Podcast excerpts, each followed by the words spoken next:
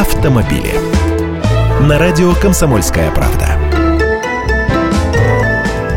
Здравствуйте! Гаишники научатся ловить нарушителей с помощью камер. Это мы с вами думаем, что все происходит как в голливудском боевике. Попалась машина злостного нарушителя в объектив камеры, и дальше ее уже ведут от одной камеры к другой, пока не поймают окончательно. В действительности комплексы фото-видеофиксации оснастят новой системой автоматического слежения PitStop в Москве только в сентябре 2016 года. Об этом сообщили в Центре организации дорожного движения столицы.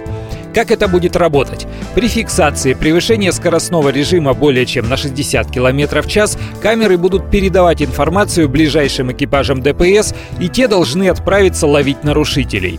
Такое нарушение наказывается штрафом от 2,5 до 5 тысяч рублей или лишением прав на срок до полугода. Камера прав лишить не может, по почте могут прийти только штрафы. А вот гаишник уже выпишет протокол, который отправится в суд. И тут уже гонщик может стать пешеходом.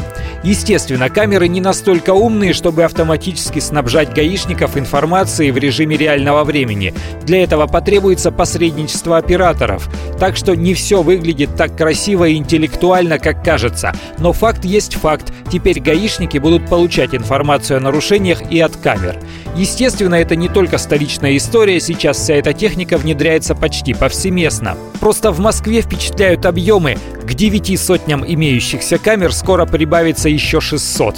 Я Андрей Гречаник, автоэксперт «Комсомольской правды». С удовольствием общаюсь с вами в программе «Дави на газ» ежедневно по будням в 13.00 по московскому времени. Автомобили.